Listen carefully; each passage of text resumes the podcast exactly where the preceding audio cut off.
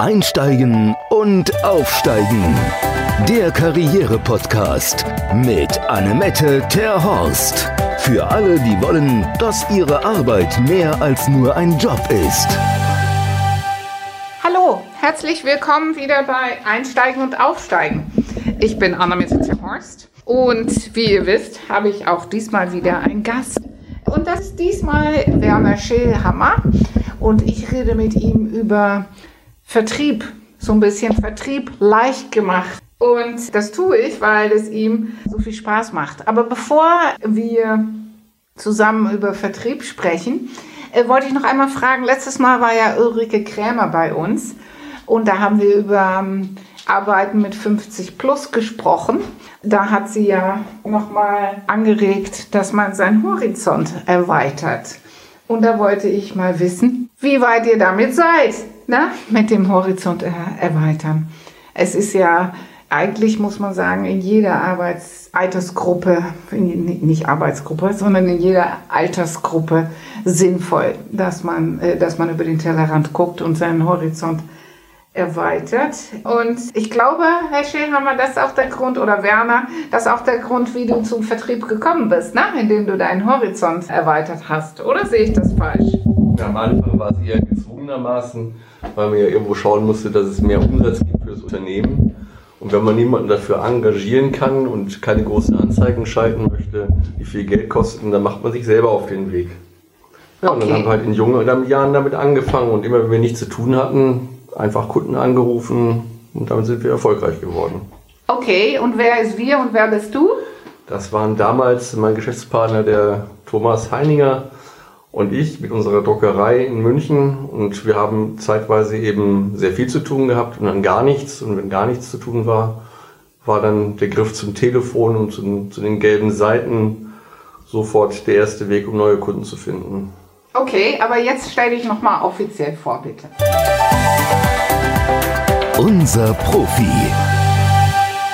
Ja, hallo, ich bin der Werner Schillermer aus Hamburg bin jetzt 57 Jahre alt, mache seit vielen, vielen Jahren Vertrieb für verschiedene Produkte, für verschiedene Branchen und habe damit immer sehr gute Erfahrungen gemacht.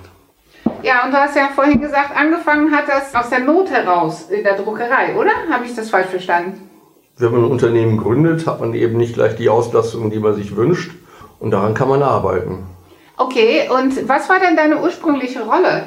Weil du sagtest, Vertrieb war ja nicht deine Rolle.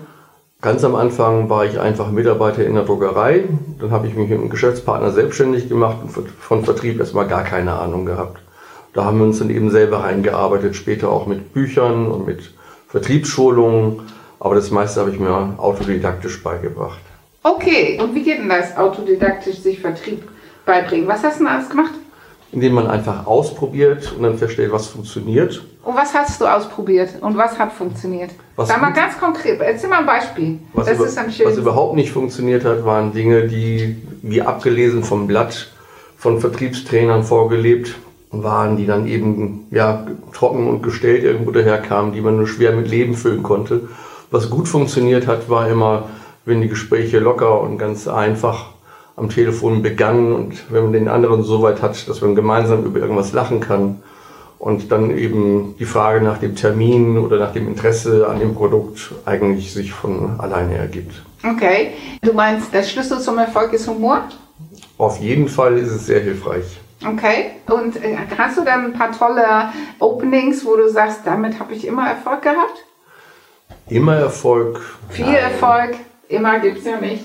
Nein. Ich habe ein Unternehmen, ein sehr großes Unternehmen hier in Hamburg, angerufen und habe darum gebeten, ob ich ordentliches Bildmaterial finden könnte im Internet. Die Bilder waren nicht so toll. Daraufhin hat man mich gefragt, was ich denn damit vorhätte. Damals habe ich Digitaldrucke hergestellt und wollte ihnen einfach nur ein ordentliches Muster mit ihren Bildern zeigen.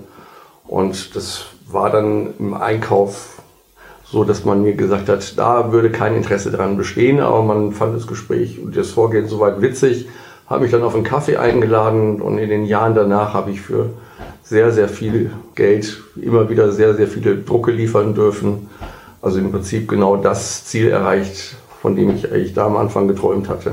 Okay, aber du hast ja nicht nur Vertrieb in der Druckerei gemacht, oder?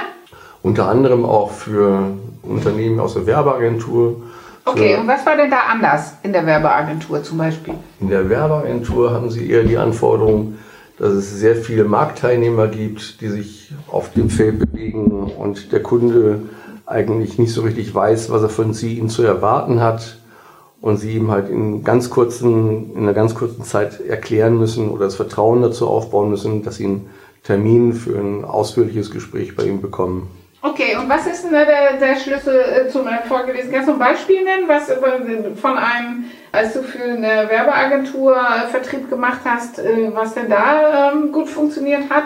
So richtig ganz konkret, weil erstmal für die Druckerei hast du ja angerufen und äh, gefragt ähm, nach dem Bildmaterial. Das war dann ein Opener. Und was war denn ein, was hat denn bei der, bei der, bei, in der Werbebranche gut funktioniert? Da war es in erster Linie einfach die Frequenz und da den richtigen Kunden zu finden, der auch wirklich in dem Moment da ein Problem hat und merkt, dass mit seiner Suchmaschinenoptimierung oder mit seiner Internetseite was nicht stimmt und der da auf dem Angebot tatsächlich in dem Moment auch wirklich Interesse hat.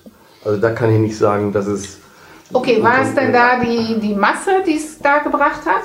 Ja, da habe ich mehrere hundert Telefonate in der Woche geführt, von denen einfach dann immer wieder zwei, drei, vier Kontakte entstanden, die dann auch weitergeführt worden sind. Die Vertriebstrainer hast du vorhin angesprochen, ne? Die versuchen dann, oder was macht so ein Vertriebstrainer? Der versucht auch einen, einen Gesprächsleitfaden zu entwickeln, oder? Und genau diese Gesprächsleitfaden, die erkennen wir. Wir sind alle mittlerweile von Verkäufern kontaktiert worden, die diese Techniken gelernt haben über viele, viele Jahre und die wir dann auch sofort als Verkaufsgespräch identifizieren und dann auch nicht als authentisch empfinden und innerlich ablehnen. Aber wenn ich jetzt Vertrieb machen muss und ich kenne mich damit nicht aus, ist es dann nicht trotzdem ein, äh, eine Hilfestellung, erstmal so ein Seminar zu besuchen? Mit Sicherheit, aber dann sollte man möglichst schnell gucken, dass man kein schlechtes Gewissen dabei hat, wenn man merkt, woran man Freude hat und was einem Spaß macht, um dann eben zu sehen, was funktioniert für einen persönlich. Aber die meisten Menschen, die hierher kommen, haben keinen Spaß am Vertrieb. Da hilft nur sich durchbeißen, einfach weitermachen einen Weg zu finden, der einem Spaß macht. Ich habe mir auch erzählen lassen mit dem Vertrieb, es ist auch ähm, Lust und Laune abhängig, ne? Tagesform. Kannst du das auch äh, bestätigen oder sagst du, du kannst es immer auf Knopfdruck?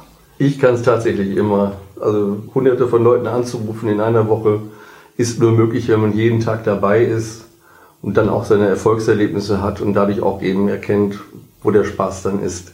Hast du für dich selber mal Statistiken geführt, wie viele Anrufe, bis man einen Termin hat? Weil ich kenne das aus der Personalberatung, da sagt man im Schnitt 100 Anrufe, zwei Termine. Ist das im Vertrieb besser bei dir oder schlechter oder kann man das so nicht sagen oder hast du es nie gemacht? Ich habe es nie gemacht, würde aber sagen, tagesformtechnisch, vom Wetter abhängig. Ja, es gibt Tage, da sind die Menschen besser drauf und man bekommt leichter seinen Termin. Gibt es auch bestimmte Tageszeiten, die da zu bevorzugen sind? Das kann ich nicht bestätigen. Nee, ist Montagmorgen um 8 geht's gleich los? Völlig egal. Völlig egal? Auch ich am 23. Dezember habe ich teilweise noch Gespräche geführt, wo andere sagen, oh, da, da, da kommt der nächste Kunde. Moment, muss man eben die Tür aufmachen. ja, dann kann ich ja auch aus meiner eigenen Erfahrung auch berichten. Ich habe ähm, den allerersten Großkunden für, für eConnects habe ich damals gewonnen, indem ich immer montags abends um halb acht mit dem Personalchef telefoniert habe, weil da hatte er noch Zeit, wollte offensichtlich nicht nach Hause. Und ja, das hatte sich so eingebürgert als Ritual, bis er dann irgendwann Bedarf hatte. Und dann war ich natürlich der Erste auf der Liste. Aber du rollst mit den Augen, oder interpretiere ich das jetzt falsch? Nein, nein. Nur wenn ich von Hunderten, die ich anrufen möchte, mit jedem erstmal tagelang Smalltalk jeden Montagabend um 19 Uhr haben will, dann geht es viel Zeit ins Land, bis ich einen Termin bekomme. Also die Kunst ist tatsächlich in dem Moment, jemanden anzurufen, die Situation einzuschätzen, passt die Person zu mir, möchte der mit mir reden, ist die Akzeptanz für das Gespräch und für die Firma da oder werde ich dieses Ziel nicht erreichen? Und oh, und woher weißt du das? Woher weißt du das, ob, äh, ob das mit diesem Menschen geht oder nicht? Wo, woran spürst du das? Das sind Kleinigkeiten, ob der eben auf seinen Namen ordentlich äh, ausgesprochen hat oder die, auf, den, auf, meine, auf meine Bitte hin den Namen nochmal wiederholt, ob er darauf eingeht oder ob er das mehr oder weniger durchwinkt, weil er gar keine Zeit und kein Interesse hat. Okay, das heißt, du fängst nicht an mit der Frage, äh, darf ich gut stören oder haben Sie kurz Zeit für mich oder irgendwie sowas? Ja, zuerst frage, mich, frage ich, ob ich den Namen meines Ansprechpartners, meines Gegenübers richtig verstanden habe und ich buchstabiere ihn dann nochmal, wenn es sein muss, wenn es jetzt nicht gerade Müller, Meier, Schulze ist. Aber viele haben Namen, die wir beim, auf Anhieb nicht richtig verstehen. Und da ist mir wichtig, den ganz korrekt zu notieren, um ihn auch richtig ansprechen zu können. Und das wird auch gewertschätzt. Okay, das heißt, wenn wir jetzt miteinander telefonieren, du rufst mich an und ich sage Anna Horst, dann hat das erstmal niemand verstanden. Genau. Ähm, dann, wie geht es denn weiter? Hallo, Anna Horst. Dann sage ich, hallo Frau Terhorst, habe ich das richtig verstanden? Das ging ein bisschen schnell. Sie mhm. kennen den Film mit Bruce Willis, sprich langsam, auch Bruce Willis. Und dann habe ich meistens schon den Effekt, dass der ja. andere lachen muss. Genau, ich habe auch gelacht. Das weil ich möchte, dass er langsam spricht. Ja, okay, okay, okay. Langs langsam jetzt erst recht, ne? Bruce Willis. Okay, ähm, aber dann, äh, okay, dann sag ich, ja, Thomas, das haben Sie richtig verstanden. Und dann?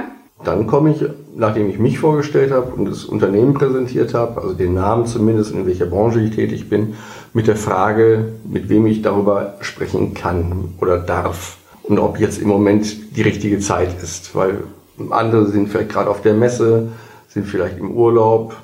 Okay, ja. das heißt, diese Frage mit, äh, können wir da oder passt es jetzt, die kommt dann doch. Die kommt, aber ich erwarte dann eben, dass sie mir jetzt ehrlich beantwortet wird und dass ich nicht abgewimmelt werde. Okay, und wo kann, woran machst du das dann fest? Die Wertschätzung über den Namen, über den Gesprächseinstieg führt meistens dazu, dass ich nicht als Verkäufer mit einem Spruch wahrgenommen werde, sondern als jemand, der wirklich und jetzt auch in dem Moment berechtigtes Interesse daran haben darf, mit jemandem zu sprechen und das abzuklären, ob das jetzt möglich ist. Okay, aber wir haben schon Anbieter. Dann würde ich vorschlagen, sich auf jeden Fall mein Angebot anzuschauen und zu prüfen, ob das jetzige Angebot oder der jetzige Anbieter auch in Zukunft der richtige Partner sein wird. Ah, okay. Das heißt, es gibt auf jeden Fall auch parallel zu diesem oder davor schon ein schriftliches Angebot. Wir können Angebote erstellen, aber am meisten Sinn macht es halt erstmal, sich anzuschauen, was wir für sie leisten können. Ob das vielleicht eine Erweiterung ist oder parallel zu ihrem jetzigen Anbieter läuft das herauszufinden ist Sinn eines Erstgespräches, den Bedarf zu klären. Ja, okay. Aber wenn, wenn der Mensch nicht will und von vornherein sagt, wir haben wir schon, dann kommt man ja gar nicht zu dieser Phase. Wenn er konsequenter bleibt, dass er bei seinem jetzigen Anbieter glücklich ist, dann wünsche ich ihm auch alles Gute und suche mir den nächsten Kunden. Ja, genau. Weil das hat ja dann auch keinen Sinn. Wenn jetzt der Mensch aber sagt, äh, ich weiß, weiß ich noch nicht, ob wir Bedarf haben, dann ist, geht es gleich schon zur Terminfindung oder gibt es da noch erstmal mehr Erklärungen? Mein Ziel ist in erster Linie tatsächlich der, der Gesprächstermin. In dem ersten Gesprächstermin findet sich auch alles andere. Okay, okay. So, das heißt, Einstiegstermin oder kalt, kalter sozusagen erstmal den ersten Termin und dann gleich Termin vor Ort. Das Richtig. ist der Weg. Ja. Ja, und das ist dein Geheimnis zum Erfolg. Es hat sehr oft sehr gut funktioniert. Ob es das Geheimnis zum Erfolg ist, weiß ich nicht. Aber für mich ist ein authentisches Telefonieren angstfrei und vor allen Dingen mit dem Wissen, dass es Spaß machen kann. Denn diese kleinen Kontakte, auch bei all denen, die sagen, im Moment kein Bedarf, dann sage ich, okay, wenn es im Moment keinen Bedarf gibt, dann rufe ich morgen wieder an. Das sind halt diese Kleinigkeiten. Morgen schon wieder. oh, das ist ja, okay. Gut, ja. Ähm, telefonieren. Machst du es im Stehen oder wie telefonierst du denn? Tatsächlich, wenn ich merke, dass Interesse besteht, bin ich oft aufgestanden, schaue aus dem Fenster und merke, es, es geht flüssiger, es ist leichter, ja. Wenn man, im, wenn man im ja. Stehen telefoniert, ja? Ja, das sage ich auch immer. Ähm, jetzt habe ich auch Kunden, die sagen, oh Gott, nee, telefonieren, finde ich fürchterlich. Können wir das vorher üben? Dann kann ich mir die Antworten aufschreiben. Da bin ich immer ganz überrascht, weil ich telefoniere ja für mein Leben gerne. Aber es gibt offensichtlich eine ganze Menge Menschen, die nicht gerne telefonieren. Und da wollte ich diese Sache mal auf den Grund gehen, weil ich persönlich konnte mir das gar nicht vorstellen. Aber die sagten dann zu mir, ja, wenn ich telefoniere, dann kann ich nicht über die Antworten nachdenken.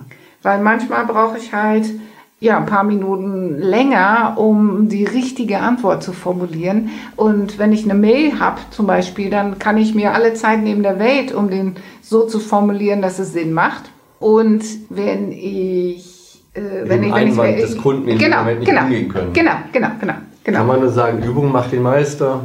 Und je mehr Sie telefoniert haben, oder je mehr Gespräche Sie geführt haben, desto authentischer wird das Ganze auch. Und desto mehr Spaß haben Sie dran.